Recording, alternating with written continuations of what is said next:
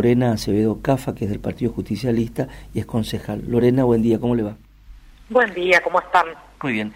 Esto es así, ¿no es cierto? Desde hoy se pueden anotar los, los vecinos y las instituciones, supongo. Claro, claro, ya está abierta la inscripción para la audiencia. Tienen que descargar un formulario y la persona tiene que llevar el formulario de manera personal a la entrada, a mesa entrada del consejo para poder inscribirse. ¿Cómo está viendo la todo audiencia este... va a ser el 16. Perfecto. ¿Cómo ve todo este proceso, Lorena? Y miren, nosotros la verdad que no estamos de acuerdo con el tratamiento del aumento del boleto en este momento. Creemos, primero, que es irresponsable eh, y segundo, muy apresurado. Yo lo he dicho en la sesión, eh, nosotros intentamos ser siempre una oposición coherente. Coherente implica aceptar las cosas que tal vez no están bien y entendemos que hay un proceso inflacionario eh, muy difícil de afrontar, tanto para las empresas como para los ciudadanos, pero en nuestro rol de concejales nosotros tenemos la obligación de defender y de resguardar el bolsillo de los correntinos y de las correntinas. Por ende entendemos que en este momento nosotros no le podemos llevar al ciudadano correntino un boleto con este precio. O sea, pongámonos a pensar que es un boleto de 200 pesos, lo que significaría para una familia tipo salir eh, un fin de semana, teniendo en cuenta que por ahí durante la semana eh, los chicos y los estudiantes secundarios universitarios tienen una sube, pero también lo que significaría para un trabajador, como todos sabemos, la mayoría de los trabajadores en Corrientes hacen doble turno, lo que significaría mensualmente poder afrontar eh, el el gasto del transporte público. Son sí, un, un trabajador va a necesitar 20 mil pesos para moverse en el mes, ¿no? Sí, creemos que es una barbaridad, creemos que es excesivo, pero también entendemos que desde el Estado necesitamos encontrar soluciones. No podemos tirarle la pelota a la gente y decirle, bueno, la verdad que no sabemos cómo afrontar esto, así que ustedes van a ser los que tengan que pagar las consecuencias. Me parece que hay que ser responsables desde el lugar que uno ocupa eh, y digo desde el Estado en general, porque todos somos funcionarios, no importa el partido político al cual pertenezcamos, ¿no? Mm. Y, una vez que estamos en un cargo público tenemos que hacernos responsables del lugar que nos toca. En este caso, digamos que es una discusión que siempre ocurre cuando hay una suba de un servicio tan esencial como este, ¿no? Que es el, el nada más y nada menos que el servicio de transporte público, que es uno de los servicios que que, la discusión siempre está, pero me parece que ahí vos dijiste algo que, que es una variable, digamos que es una variable atendible en, en, en todo caso, que es la, la, inflación, ¿no? Es decir, eh, no hay chance de sostener eh, nada este, con los niveles de inflación que tenemos. Y la cuestión también ahí me parece que entra también en discusión el tema de los subsidios que reciben las empresas, etcétera. Es, es un tema muy complejo porque en el medio también se suma, bueno, que cada vez que hay un debate relacionado con el precio del boleto, se suma el debate de la prestación de servicio, qué calidad tiene, qué frecuencia tiene, etcétera. No, no, no es un tema simple. Claro, hay varias cosas para decir con respecto a esto. Primero que nosotros hace mucho venimos manifestando que las subas son excesivas. No es algo solamente de ahora. Eh, el año pasado pasó lo mismo.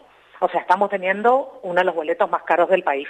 Y eso también debemos asumir, ¿no? Que las mismas empresas prestatarias de corrientes trabajan en otras provincias, sin embargo, acá tienen déficit, en las otras provincias no. Entonces acá estamos teniendo un problema. Con respecto a los fondos compensatorios que manda la Nación, podremos, porque acá lo que siempre se termina diciendo, que para mí es una falacia, una mentira real del, del oficialismo correntino, se habla de una discriminación. En todo caso, podemos hablar de que existe en todo caso una discriminación de AMBA con respecto a todo el país. Ahí sí podemos estar de acuerdo, ¿no? Claramente, bueno, provincia de Buenos Aires recibe montos que están muy por encima de los que recibe el resto del país. El resto del país recibe los fondos compensatorios que se acordaron y los recibe siempre. O sea, no es que la plata no llegó. En todo caso, el empresariado no estará poniendo esa plata en el bolsillo de sus trabajadores. En eso también hay que ser claros. Y yo recuerdo, estos días recordaba, la audiencia pública del año pasado, donde el responsable, quien es el titular que está a cargo de la representación legal de las diferentes empresas, que es una sola persona, digo para tener en cuenta también, no es que cada empresa manda, las, manda un representante legal, es uno representando a todas, en ese momento él nos decía, tenemos que subir porque no nos dan los costos porque hay pocos pasajeros. Entonces llegó un momento que una de las preguntas que yo le hago es, bueno, a ver, si no tenemos tanto pasajero vamos a tener que subir siempre, entramos en un círculo, ¿no? Entonces subimos el pasaje y menos pasajeros. Y como hay menos pasajeros, vamos a tener que volver a subir el pasaje. En todo caso, tendríamos que ponernos a pensar qué pasa con el servicio que estamos brindando, que la gente termina eligiendo otra cosa. Porque acá hay dos factores importantes. Primero, el precio, que es excesivo para el tipo de salario que nosotros recibimos. Todos sabemos lo que cobra un empleado municipal, que con suerte llega a los 50 mil pesos. Con suerte, pensando que va a tener que pagar 20 mil pesos en un colectivo. Y en segundo lugar, y muy importante, estamos pagando en este momento un colectivo de casi 100 pesos. ¿Por qué servicio? ¿Qué servicio nos están dando? Porque yo hace un rato, hace una hora más o menos, llegaba a mi oficina, pasaba por Rioje 25 de mayo. En este momento hay un colectivo parado de ERSA que no funciona. En este momento. Eso es una historia que se repite todas las semanas. Nos encontramos con un colectivo perdió la rueda, otro colectivo quedó, entonces, tenemos, tenemos primero unidades que no están en condiciones para transitar, evidentemente. Segundo, desde la pandemia venimos haciendo hincapié en la cuestión de la limpieza. Tenemos unidades realmente sucias manejándose por la calle. Tercero, y más importante, no tenemos colectivos con la frecuencia que necesitan nuestros usuarios. Por eso, es un tema, no, es un tema nuevo, claro. No, no es un tema nuevo pero al final como que le decimos al usuario que tiene que pagar 200 pesos, pero le damos un servicio deficiente. Mm. Ahora, le ponemos unidades que se rompen. y otra cosa, mm. yo el año pasado presenté un proyecto en el Consejo Deliberante para que vuelva el servicio nocturno de pasajeros. Es necesario para nuestros ciudadanos en este momento poder contar por lo menos con dos turnos a la noche que les permitan salir y volver a sus casas. Es imposible que nosotros vivamos en una ciudad tan grande como esta y no tengamos servicio nocturno a pasajeros. Entonces, ¿qué nos está dando la empresa? La empresa le dice al usuario, pone la plata, pero yo no te doy nada. Sigo con los colectivos viejos, sigo con los colectivos rotos, sigo pasando cada 45 minutos, te mm. doy un servicio deficiente, no tengo aire acondicionado y encima te subís a un colectivo sucio. Lorena, me eh, parece que ahí está la discusión. Sí. La, pregunta eh, que hago es, eh, eh, yo, yo cubro, no, es por mí, pero yo cubro consejos deliberantes desde cuando se teníamos el sistema de viejo, con las líneas 1, 2, 3, 4 hasta la 10, algo así, y pasamos a este sistema. Es decir, estamos hablando de más de 20 años, ¿no? Eh, desde que yo recuerdo, esta discusión es igual siempre.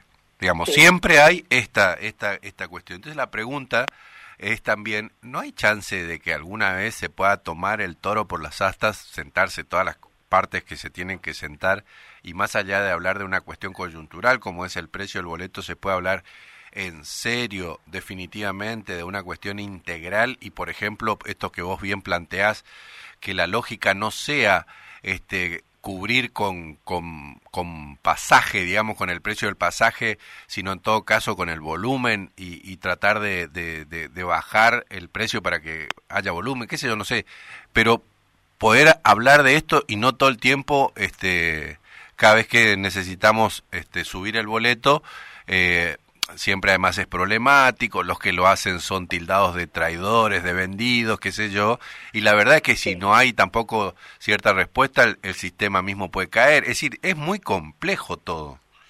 Es muy complejo y coincido con vos, justamente quienes estamos en cargos públicos debemos hacernos cargo de los, las diferentes problemáticas que hay y en algún momento, y lo considero y lo dije en la sesión, la política completa se tiene que sentar a cerrar determinados acuerdos. Hay acuerdos en los cuales, o sea, hay determinadas cosas, como este es uno de los casos, después podemos poner otros, donde realmente necesitamos encontrarle una solución. Nosotros tuvimos cinco días sin servicio público de pasajeros. Es una locura. ¿Y qué hace el Estado en ese caso? ¿Cuáles son las sanciones aplicadas a la empresa? ¿El Estado podría hacerse cargo en su momento de llevar adelante el servicio público? Bueno, pero el Estado en principio tiene una obligación de garantizar y tampoco lo hace. Digamos, el Estado tiene la obligación de garantizar con un servicio de emergencia y tampoco lo hace. Y no lo hizo. Y no lo hizo. Y fuimos una de creo que la única provincia que no solucionó el conflicto en las 24 horas. Y estuvimos cinco días sin transporte público. Pero después hay un montón de cosas que salen a la luz cuando se habla de esto, que parecieran ser secundarias, pero que son importantísimas. Lorena, ¿por, qué no cumplió? ¿Por, qué no solucionó? Bueno, nosotros pedimos al Ejecutivo un informe para saber qué pasó en esos cinco días, por qué no sancionó a la empresa y por qué, en todo caso, el Estado no se hizo cargo de hacer cumplir el servicio. Nosotros también queremos saber eso. ¿Qué pasó? Eh, Lorena, a propósito de querer saber, eh, nosotros queremos saber si existen comunicaciones este, de ustedes, de, digamos, del Consejo Deliberante de la Capital, con el Consejo Deliberante, por ejemplo, de Resistencia, ahora con este tema, digamos, que está dando vueltas ahí con el tema de los remises Chaco Corriente, como para hablar de otro sistema de transporte que también es muy importante, porque si me parece que eh, decisiones en relación a tarifas, a servicios y a, este, por ejemplo, la seguridad de los vehículos para ver qué, qué, qué antigüedad pueden tener, me parece que son decisiones que tienen que tomarlo en conjunto los dos consejos porque este, involucra un servicio de ambas provincias. ¿Cómo, cómo es ese asunto? Bueno, nosotros a, nivel institucional, por lo menos concejales a concejales, no tenemos relación. Sí, luego después concejales a nivel personal, que intentamos obviamente comunicarnos, porque pasa lo mismo. Nosotros hace un tiempo estuvimos habiendo posibilidades, porque también necesitamos un, para poner otro ejemplo, ¿no? Con respecto al transporte público, eh, algún precio diferencial con respecto a quienes vienen de San Luis y a municipios pequeños que están cercanos a Corrientes, municipios satélites, pero que tienen su gente trabajando en la capital. Pero esas son relaciones que, para ser honesta, que en realidad las hacemos de manera personal, concejal a concejal, a ver qué podemos hacer o qué solución le podemos encontrar. A nivel institucional, reuniones con consejos cercanos a los nuestros, ya sean de corriente para determinadas tarifas o de resistencia, no las tuvimos nunca. Es una, Imagínese que nosotros. Es una barbaridad lo que pasa, por ejemplo. Eso que vos decís es, se da. Y no nos reunimos. Diariamente, diariamente, y con el peligro que implica, eh, por ejemplo, no poder solucionar una cuestión limítrofe de dos kilómetros y por lo tanto la gente tiene que, que el colectivo de capital llega hasta el cementerio de Santa Ana y la gente tiene que caminar por una ruta muy peligrosa, porque es muy transitada, muy oscura, tiene que caminar dos kilómetros para llegar al pueblo, porque no se pudieron poner de acuerdo dos intendencias que además son del mismo signo político. Es una barbaridad. Sí, es una barbaridad. También me parece una barbaridad que no podamos trabajar de manera institucional, institucional coordinando los diferentes municipios, porque hay cosas que realmente no competen. Y la cuestión es que ustedes, ustedes son minoría, estamos de acuerdo, pero eh, tampoco pueden eh, proponer este, eh, resolver estas cuestiones, generar marcos de reuniones para estas, estas cuestiones que son súper importantes? mira, propuestas hay.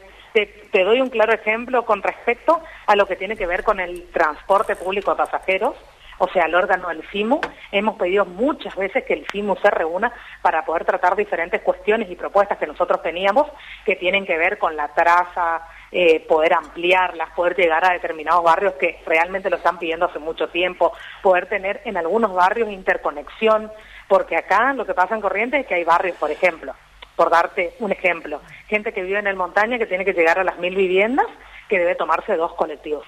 Intentamos, lo pedimos muchísimas veces, porque nosotros tenemos representación dentro del CIMU como minoría. Nunca nos reunimos. El CIMU se reunió solamente para que ingrese el proyecto de aumento de tarifas. Propuestas hay. Belén, Siempre eh, hubo propuestas. Eh, la verdad es que las propuestas no prosperan. Lorena, muchas gracias por estos minutos con nosotros. Muchas gracias a ustedes, hasta luego. Lorena Acevedo Cafa es concejal del Partido Justicialista.